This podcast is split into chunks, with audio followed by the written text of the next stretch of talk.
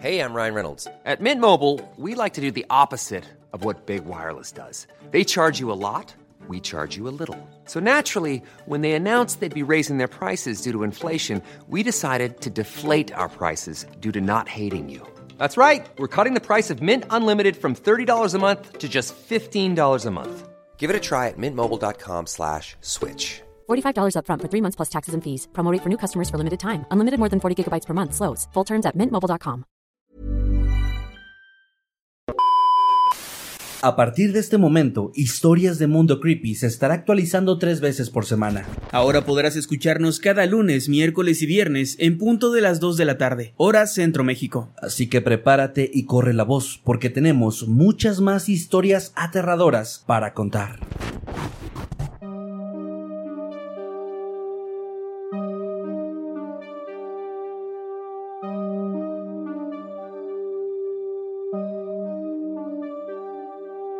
Durante los siguientes minutos escucharás historias que podrían quitarte el sueño.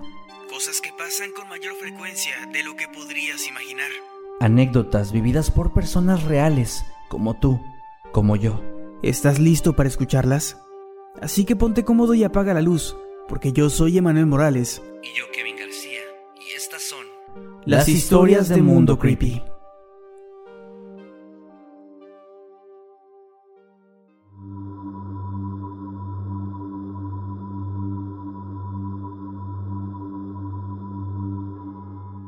Hace más de 20 años yo vivía en una hacienda con mi abuela. Ahí había un cuarto abandonado hasta el fondo del terreno. Dentro de él había una figura de un Cristo cargando la cruz, que, según mi abuelita, tenía más de 200 años. Un día los dos entramos a aquel cuarto, ya que lo usaban para guardar bultos de maíz para los pollos, y mi abue me dijo, cuando entres, no vayas a verlo a los ojos. Pero yo, como todo adolescente rebelde, hice lo contrario y lo miré. Tenía los ojos completamente negros y vi claramente cómo parpadeó. Mi abuela entonces me dijo, ¿ya ves? Por eso no me gusta venir sola. Pasaron los días y no pude quitar esa imagen de mi cabeza y empecé a tener pesadillas con ese Cristo sobre mí, susurrando palabras sin sentido. Hoy, a mis 39 años, aún sigo teniendo algunas pesadillas donde Él se me presenta.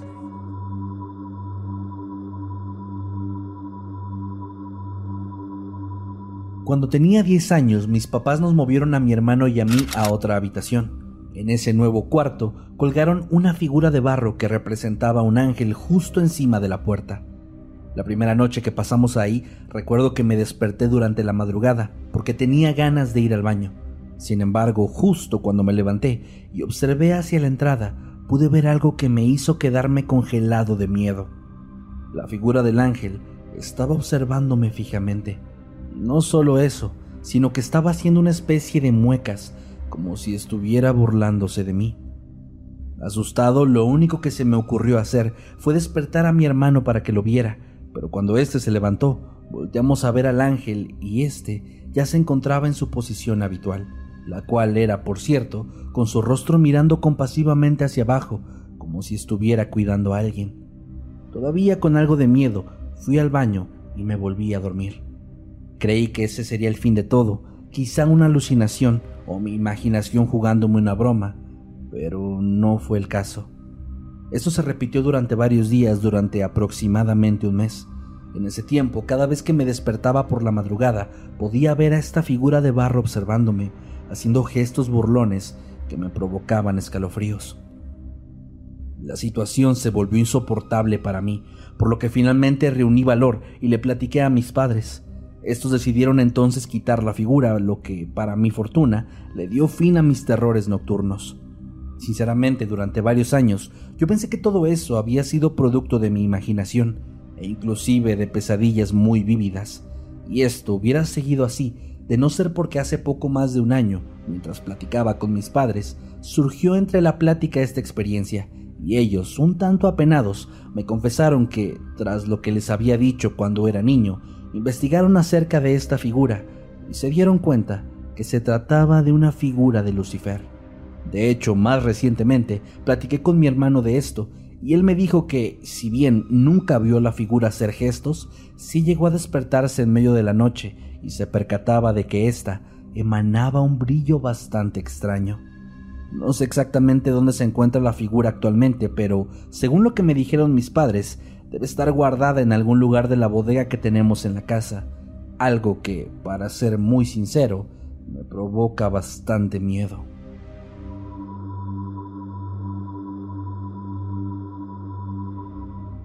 Esto me lo cuenta una vecina, amiga de la familia.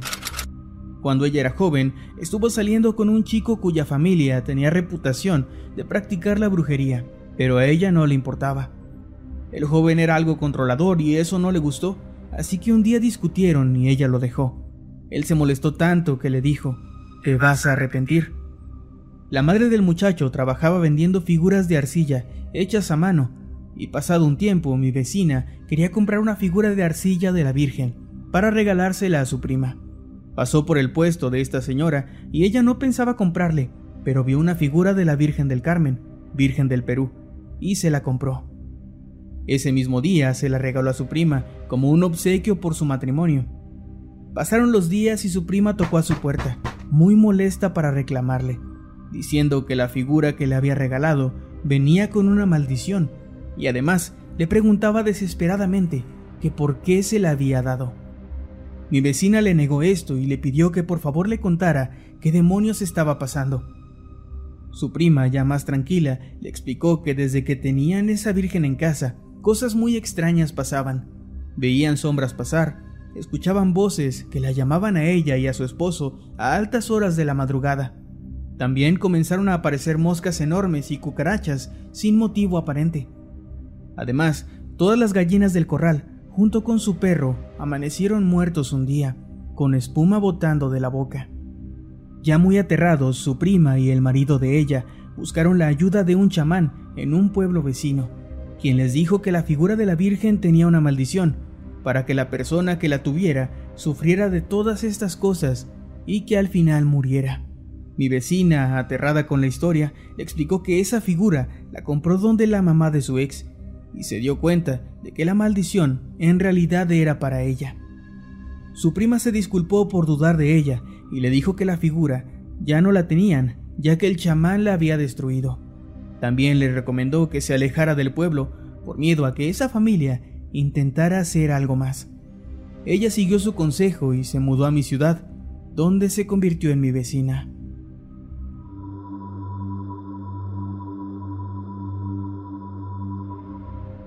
Tengo unos familiares católicos que son extremadamente devotos, a tal punto que en su casa no hay una sola habitación en la que no haya algún cuadro o estatuilla religiosa.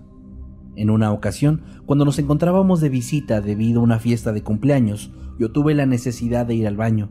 Esto implicaba cruzar un largo pasillo muy bien iluminado en el que está colgado un cuadro muy grande de Cristo, en el que se representa el momento de la crucifixión. Recuerdo que mientras pasaba por ahí, de pronto me invadió una sensación muy extraña. Sentía que alguien me estaba observando fijamente. Dicha sensación me hizo comenzar a voltear a todos lados para finalmente girar mi cabeza hacia donde estaba el cuadro. Me arrepentí profundamente de esa decisión. Pude ver cómo los ojos de Cristo estaban completamente negros, con una oscuridad sumamente profunda. Y no solo eso, también tenía la boca abierta, como si estuviera gritando de forma agonizante.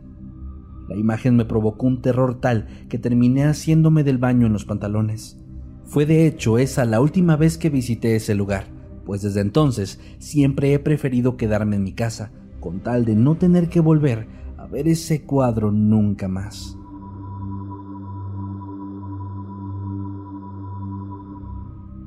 Yo sé que podría sonar un tanto ridículo, pero juro que lo que me pasó fue completamente real y me aterra hasta el día de hoy.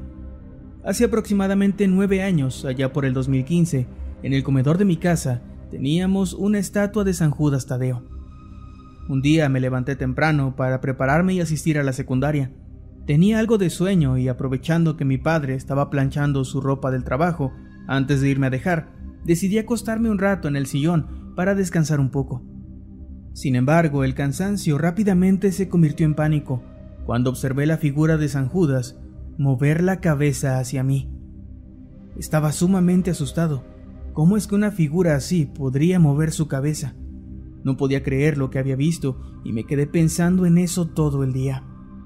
¿Acaso había sido producto del cansancio y había soñado lo que vi? No sabría decirlo en aquel momento. Meses más tarde, platiqué sobre esto con mi hermana y con mi abuela. Mi hermana dijo que ella también lo había visto moverse alguna vez y que se lo había guardado por miedo a que nadie le creyera. Mi abuela trató de reconfortarnos diciendo que, al haber llevado esa figura a bendecir poco después de que la adquiriera mi padre, lo más probable es que la estatua nos estuviera cuidando y que no tenía malas intenciones de por medio. Pero incluso si ese fuera el caso, los sustos que mi hermana y yo nos llevamos con esa figura aún nos dejan mucho que pensar cada vez que pasamos frente a ella.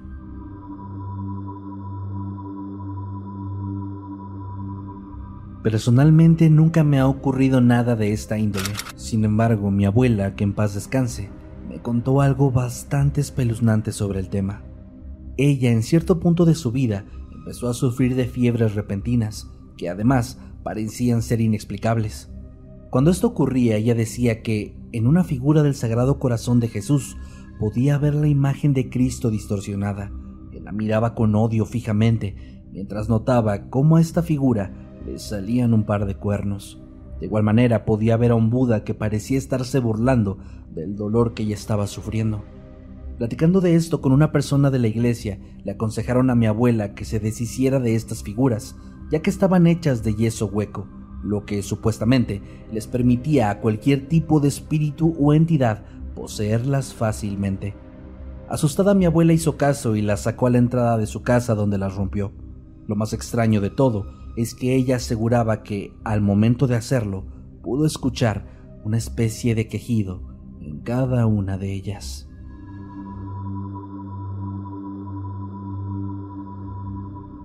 Hasta hace poco y por razones un poco duras, buscaba aferrarme a algo, y por azar me encontré con la historia del ánima sola. Leyendo sobre ella y escuchando lo que decían sus fieles, me enteré de que supuestamente era sumamente milagrosa y que era capaz de conceder cualquier deseo, pero que había que cumplir varios requerimientos porque de lo contrario el precio a pagar podía ser muy caro. A partir de ahí comencé a orarle y le pedí que me concediera una vendetta. Lo que ofrecí se puede decir que era algo fuerte. Compré su imagen y por nueve meses le puse velas, agua y hasta flores. Sin embargo, comencé a tener hemorragias nasales de manera espontánea. Amanecía con sangre seca en mi rostro y manchas de esta en mis sábanas, cobijas y almohada. Estas llegaron a ser diarias y me ocurrían de la nada, sin el menor esfuerzo, sin rasguños cortes o daños en mi nariz, sin que me hubiera sonado, asoleado o cualquier otra cosa. Simplemente ocurrían. Me sorprendí por ello, pues ignoraba que era lo que estaba haciendo mal, como para que me pasara eso. Busqué a mi juicio recompensarla aún más, e incluso tuve muchas discusiones con mi familia, pues para ellos la imagen del ánima era algo de idolatría. Pero desde luego lo que me dijeran no me importó. Así seguí hasta que llegó la fecha en la que, según yo, mi deseo tenía que haber sido cumplido. Me dio una inmensa rabia y dolor cuando vi que aquello nunca se cumplió. Y en pleno llanto tuve otra hemorragia nasal que me dejó la playera que llevaba toda manchada de sangre, por lo que lleno de coraje rompí la imagen del ánima sola y la tiré a la basura. Desde entonces no volví a tener sangrados nasales, aunque debo decir que puede que no esté del todo solucionado, pues a menudo siento que una sombra o silueta me sigue, me ve y repentinamente aparece y desaparece. Puede que sea ella o algo más, pero espero de corazón que no sea así.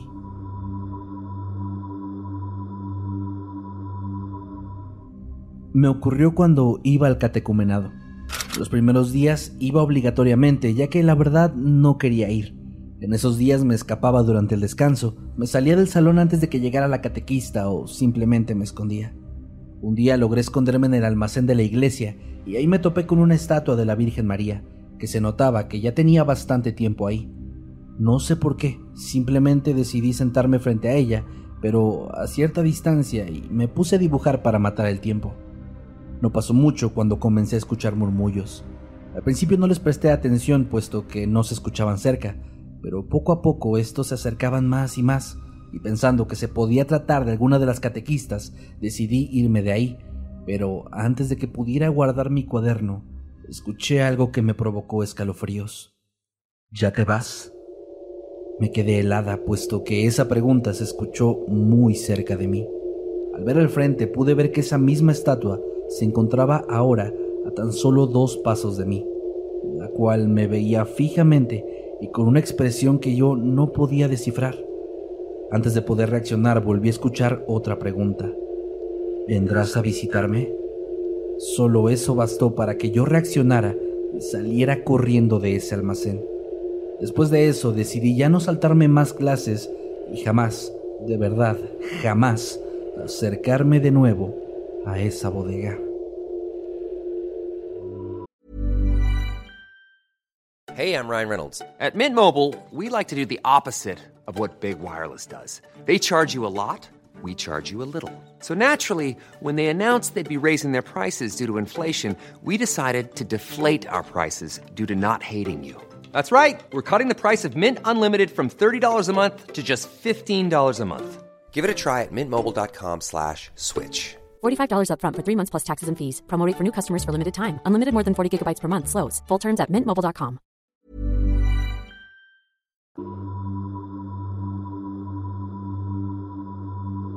Durante una semana fui privado de mi libertad por el crimen organizado. Aunque tenía la esperanza de que en algún momento saldría de ahí, pues me gustaba pensar que me dejarían, porque yo no tengo nada que ver con lo que sea que hagan. Cada vez la esperanza se volvía más y más lejana. Claro que en el momento en que algo así sucede, no sabes qué ocurrirá contigo ni por cuánto tiempo. Me dijeron que solo querían hacer algunas preguntas, pero lo único que hicieron fue preguntar por personas que sí conocía, pero de cuando iba en la escuela o durante la infancia, sin saber de ellos desde hace años. Obviamente no les gustaron mis palabras, pues yo no tenía información de nadie, y comenzaron a desahogarse con torturas. Era como su juguete, y nunca me dejaban solo. Siempre había quien vigilaba. En la habitación donde estaba encerrado me acompañaba una vieja televisión que agarraba los canales abiertos. Obviamente era solo lo que el vigilante quisiera ver. Pero junto a la tele había un tronco. Era un tronco de madera más o menos de 40 centímetros de altura, con un diámetro de aproximadamente 15 centímetros. Y en este tronco estaba tallado a mano, con mucho detalle, la conocida imagen católica de San Judas Tadeo. San Judas es conocido por ayudar en los momentos más difíciles, incluso imposibles, teniendo una gran cantidad de personas confiando en él. Me sentí acompañado por esa figura. Me ayudó mucho a mantener la calma, de no cometer nada estúpido por desesperación de querer ser liberado y no poder hacer nada. Durante seis días me dijeron que el fin de semana me soltarían. Los días eran muy largos y la tortura era insoportable. Pero llegando el fin de semana me llevaron a una sala junto a otras personas, diciendo que al fin nos soltarían. Entonces apartaron a una de las personas, le hicieron un par de preguntas para después terminar con ella, mediante la asfixia con el cinturón de un pantalón. Fue muy repentino y, de hecho, muy rápido, sorprendentemente rápido, como si ella lo hubiese permitido para acabar con todo de una vez. Yo era el tercero en la fila, así que después del siguiente iba yo. Lo vi de rodillas y mi cabeza empezó a darme muchas, muchas opciones para buscar la manera de sobrevivir, pero sin esperanzas, pues ya estábamos ahí, frente a una pequeña figura de cerámica de la muerte, en medio de un grupo de personas viendo lo que para ellos era un simple espectáculo.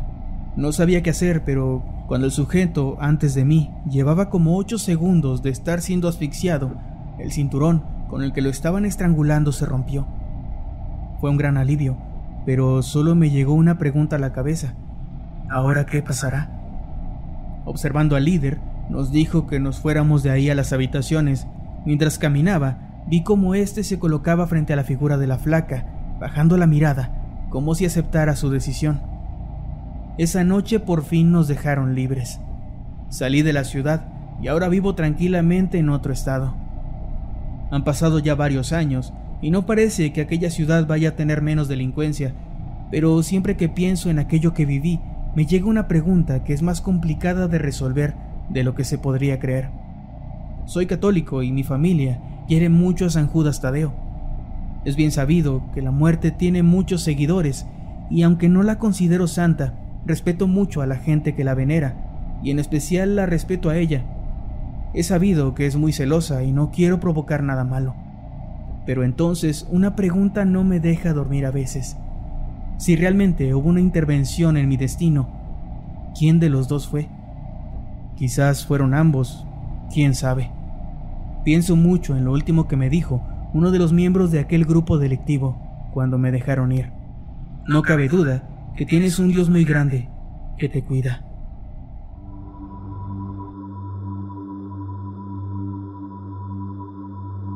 Desde que me mudé al departamento donde vivo actualmente han pasado muchas cosas extrañas. Todas las personas que me visitan aseguran que se pueden sentir energías muy pesadas. Por las noches me es posible escuchar golpes en las paredes, los cuales no he podido explicar. Y lo peor de todo es que creo que sé exactamente cuál es la razón. Hay una figura de una virgen quemada y muy desgastada que estaba en el departamento cuando yo llegué envuelta, entre otras cosas, con una bolsa de basura negra. Lo peor de todo es que por más que lo he intentado, me es completamente imposible deshacerme de ella.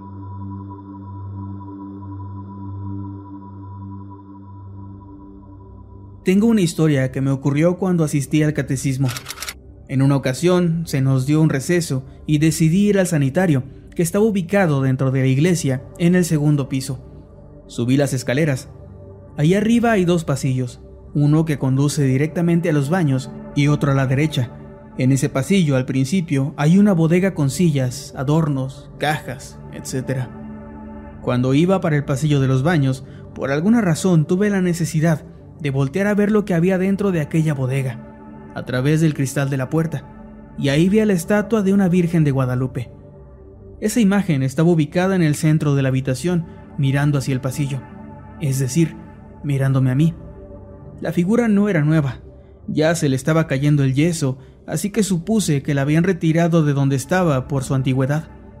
No sé por qué, pero me quedé viéndola fijamente, como si estuviera en alguna especie de trance. Fue en ese momento que vi a la Virgen parpadear. Me sobresalté y quise pensar que no, pero entonces lo hizo de nuevo. Para mi horror e incredulidad, me di cuenta de que sus manos, que siempre están unidas, estaban separadas y me estaban saludando. No estoy segura de si me sonrió o si fue una mueca, pero en definitiva, ese tampoco era el rostro habitual de todas esas imágenes. Me llené de pavor y salí corriendo. Bajé las escaleras y no me atreví al baño aquel día. Lo curioso aquí es que al día siguiente, finalizando la misa, subí ahí mismo con mi mamá y volteé con bastante pánico hacia la misma bodega. Pero ahora, esta estaba vacía, sin rastro alguno de las sillas y cajas, y mucho menos de aquella figura de la Virgen.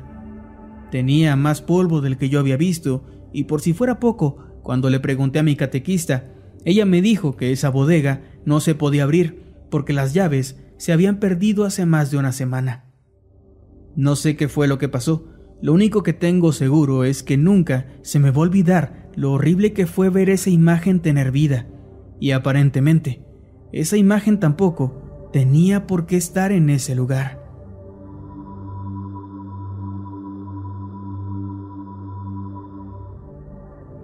Desde hace mucho que quería contar esta historia, pero no había tenido oportunidad hasta ahora de hacerlo. Me ocurrió un día cuando estaba almorzando en casa de una vecina que siempre me ha cuidado desde pequeña, especialmente cuando mi mamá tenía que trabajar.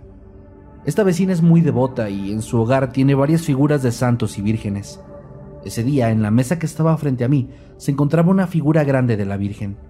En algún momento de la comida empecé a sentirme muy incómoda y al intentar encontrar la razón de esto, observé la figura y me di cuenta de que era eso lo que me estaba provocando el sentimiento. Desde el momento en que la vi, no pude dejar de sentir su mirada fija y fría sobre mí, y la verdad es que ni siquiera pude terminar mi almuerzo. Le dije a mi vecina que tenía que irme, inventando una excusa sobre que tenía mucha tarea, pero yo estaba tan asustada que ella lo notó y me preguntó qué pasaba. Bastante apenada solo le dije que no era nada, recogí mi maleta, el resto de mi almuerzo y me fui a mi casa. Al día siguiente mi mamá de nuevo me encargó con ella, por lo que con mucho miedo fui a su casa esperando encontrarme de nuevo con esa virgen que me aterró. Me llevé una sorpresa enorme cuando me senté en la mesa y noté que la figura ya no estaba por ningún lado. Curiosa le pregunté a mi vecina qué había pasado y ella me dijo que el día anterior, de manera inexplicable, la figura se había roto y que la había encontrado en medio de la mesa, cosa que no tenía ningún sentido. Eso me asustó todavía más, pero también me hizo sentir un poco aliviada, pues ya no iba a tener que lidiar nunca más con esa figura y con su inquietante y pesada mirada.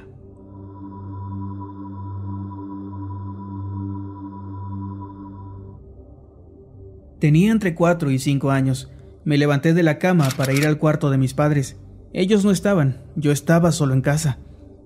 Me acosté en la cama de mis papás para ver la televisión, pero una figura de Cristo que tienen en su cuarto llamó mi atención. Este es un Cristo de color negro, y recuerdo que cuando lo volteé a ver, este abrió los ojos. Esos ojos se veían aterradores. Eran de color verde muy llameante. Pero eso no fue lo peor, pues aterrado comencé a ver cómo este Cristo negro se movía. Estaba tratando de bajarse de la cruz. Solo recuerdo que me levanté y salí corriendo del cuarto. En ese mismo instante, mi mamá iba llegando a casa. Entonces corrí con ella y le conté lo que había visto. Mi mamá me acompañó al cuarto y para mi sorpresa, el Cristo estaba en su lugar, como si nada hubiera pasado.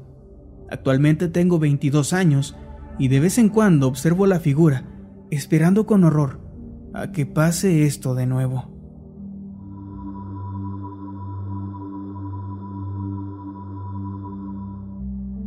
Mi familia paterna siempre ha sido muy devota de la religión católica apostólica romana, y todos en ese lado de mi familia tienen muchos cuadros o imágenes religiosas, es decir, arte sacro. También, por esa misma parte de la familia, aprendí y desarrollé un gusto por la fotografía, una profesión que la mayoría practica. Lo más común es que asistan a eventos como bodas, quinceañeras, entre otros, y en esos eventos mi papá tomaba fotos y yo empecé a ayudarle grabando videos. Todo esto sirve como contexto para lo que voy a contar. Cuando era niña y me preparaba en el catecismo para hacer mi primera comunión, teníamos que ir a un templo cerca de nuestro hogar. Ahí siempre han tenido muchas imágenes de santos y sobre todo de San Francisco Javier. De este santo tenían una imagen más antigua y una nueva que ya tenían instalada en su altar principal. La imagen antigua la tienen en el confesionario y al lado de esa habitación hay escaleras que llevan hacia la parte de los salones donde se imparte el catecismo. En esa ocasión, al ser la primera vez que tenía que confesarme, tenía que ir desde el salón de catecismo, subir las escaleras y esperar al padre. El sitio estaba algo oscuro y, para mí, la imagen de San Francisco se veía un tanto tétrica. Es por eso que cuando pasaron los minutos y el padre no llegaba, yo empecé a sentirme nerviosa, especialmente por lo que esa imagen me estaba transmitiendo. En cierto punto, algo me hizo voltear a verla, y al mirar su rostro, me di cuenta de que tenía su cabeza volteada directamente hacia mí, viéndome fijamente. Me asusté, pero por extraño que parezca, al mismo tiempo que me asusté y salté un poco, llegó el padre y me habló. Aunque no recuerdo qué fue lo que me dijo, sin embargo, cuando notó mi expresión aterrada, me preguntó qué había pasado, o más específicamente, me preguntó qué había visto. Regresé la vista rápidamente hacia la imagen de San Francisco, el cual ya estaba en la postura que siempre había tenido. Nunca dije nada, pero desde entonces empezó a crecer dentro de mí un miedo por el arte sacro las figuras, pinturas, imágenes y todo lo similar. Al crecer, asistí a diversos eventos de fotografía y estos a veces se llevaban a cabo en templos donde había este tipo de imágenes. Siempre sentía miedo al verlas porque para mí emanaban un tipo de vibra o inquietud muy extraña.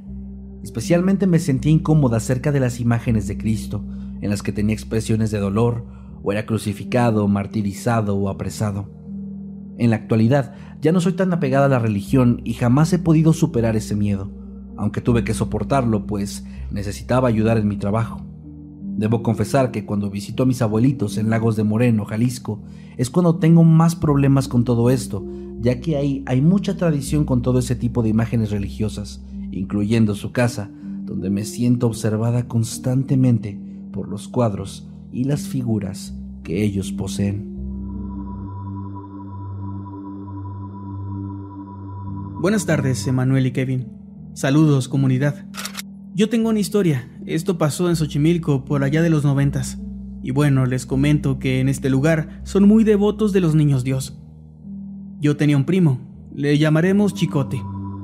Él se suicidó en el año 2003, hace ya más de 20 años. Pero cuando era niño, tomó uno de los juguetes del niño Jesús. Esos juguetes se los deja la gente a las figuras de los niños para que según jueguen con ellos.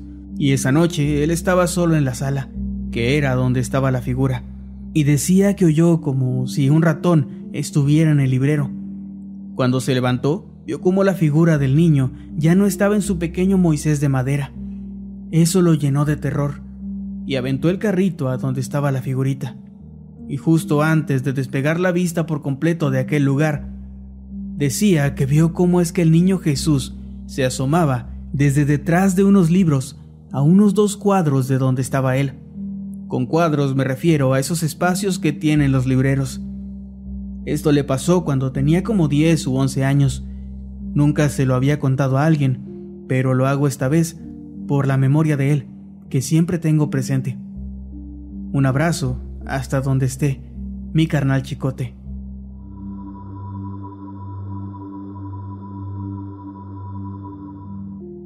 Tuve una experiencia terrible con este tema. De hecho, esta publicación desbloqueó esos recuerdos en mí.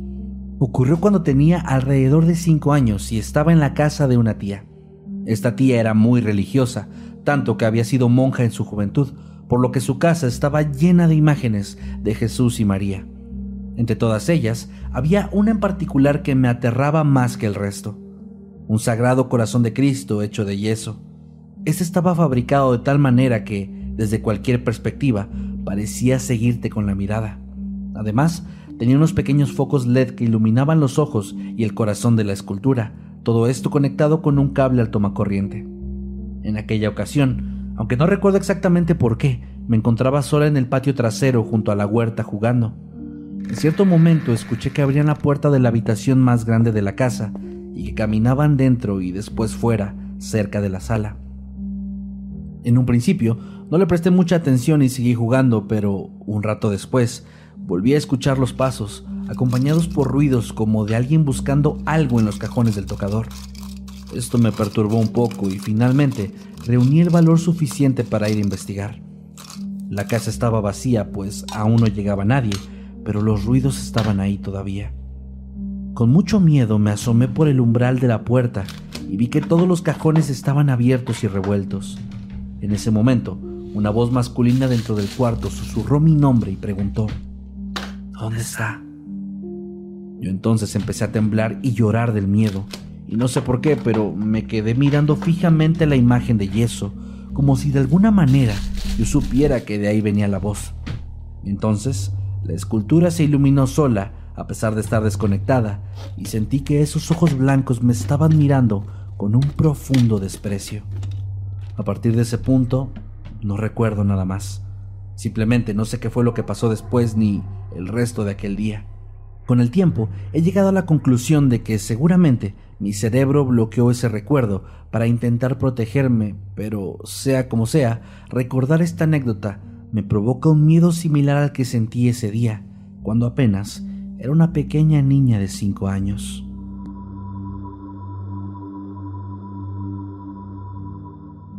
Cuando tenía 15 años fui de visita donde una tía que era monja. Mi mamá y mi hermano me acompañaron. En el convento tenían un cuarto para que las visitas se quedaran a dormir, y en ese cuarto había muchos cuadros religiosos en las paredes. Mi abuela paterna también se quedó a dormir con nosotros. No teníamos buena relación con ella, ya que nunca quiso a mi mamá. Ella practicaba la brujería, aunque, irónicamente, era muy religiosa. Ese día desperté durante la noche, escuchando murmullos, como si muchas personas estuvieran en el cuarto con nosotros. Con miedo levanté mi cabeza y me di cuenta de que los murmullos parecían venir de los cuadros de Jesús y la Virgen, que estaban colgados en la pared. Cuando pensé en despertar a mi mamá por el gran terror que sentía, me percaté de que no podía moverme ni hablar. Pude ver entonces como una mano negra salía de debajo de la cama y se metía entre las sábanas.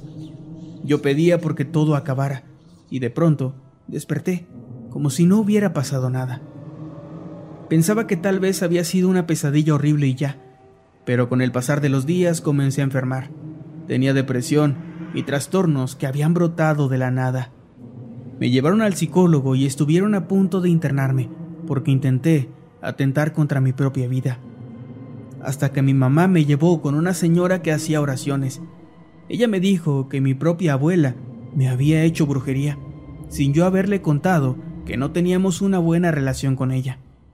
Decía que veía a una mujer que llegaba por las noches a nuestra casa y caminaba alrededor de ella.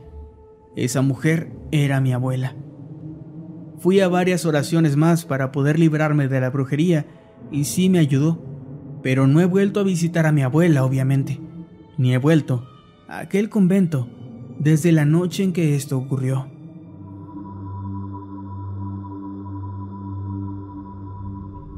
A mi esposo y a mí nos ocurrieron varias cosas muy extrañas en un lugar que alquilamos. En esa casa había una virgen muy grande colocada justo al bajar las escaleras, lo cual nos hizo pensar que estaríamos protegidos, pero estábamos muy equivocados. En ese lugar comprendí que sí existen cosas que están fuera de nuestra comprensión racional. No pasó mucho cuando empezaron a ocurrir cosas bastante inusuales. Algo de lo más recurrente que nos pasó es que llegamos a escuchar pasos apresurados subiendo las escaleras, pero cuando nos asomábamos para revisar, no había nadie. Además, también nos tocaban la puerta frontal y de igual forma, al salir no encontrábamos a ninguna persona cerca. Cabe mencionar que de hecho era imposible que alguien subiera las escaleras o tocara la puerta, ya que esta casa estaba cerrada y no había acceso público. En algún momento también empezamos a sufrir de pesadillas recurrentes, en la que nos encontrábamos con un hombre alto de gabardina y sombrero, el cual nos llamaba por nuestros nombres, intentando que nos acercáramos a él. En varias ocasiones encontramos el tinaco de agua vacío y las llaves del agua de toda la casa completamente abiertas, a pesar de que ninguno lo había hecho. Incluso llegamos a pensar que tal vez la casera era quien nos estaba jugando malas pasadas, pero ella nos juró que jamás nos haría algo así. Todo esto provocó que vivir ahí se tornara sinceramente insoportable. Pero lo peor de todo es que cada que llegaba a casa del trabajo sentía que esa virgen me observaba fijamente, como si me siguiera con su mirada, algo que me incomodaba muchísimo. En una de esas ocasiones yo iba subiendo las escaleras, sintiéndome como siempre observada, cuando algo me hizo voltear, y pude ver cómo ésta, además de tener la mirada completamente clavada en mí, estaba esbozando una sonrisa macabra. Me asusté tanto que subí corriendo al cuarto y no pude bajar hasta que mi esposo llegó. Cuando le conté lo que me pasó, él me confesó que también había sido testigo de algunas cosas extrañas relacionadas con esa figura. Esto fue la gota que derramó el vaso para nosotros, por lo que poco después decidimos marcharnos de ese lugar. Desde entonces ya no hemos vuelto a experimentar nada extraño y francamente ambos deseamos que esto se siga manteniendo así.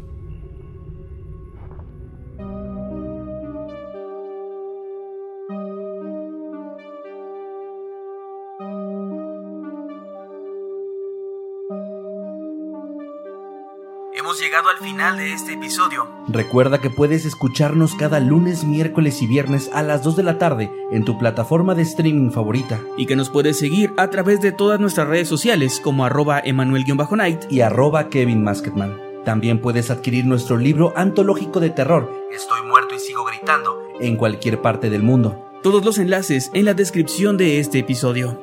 Gracias por acompañarnos en otro episodio de Historias de Mundo Creepy. Buenas noches. Y dulces sueños.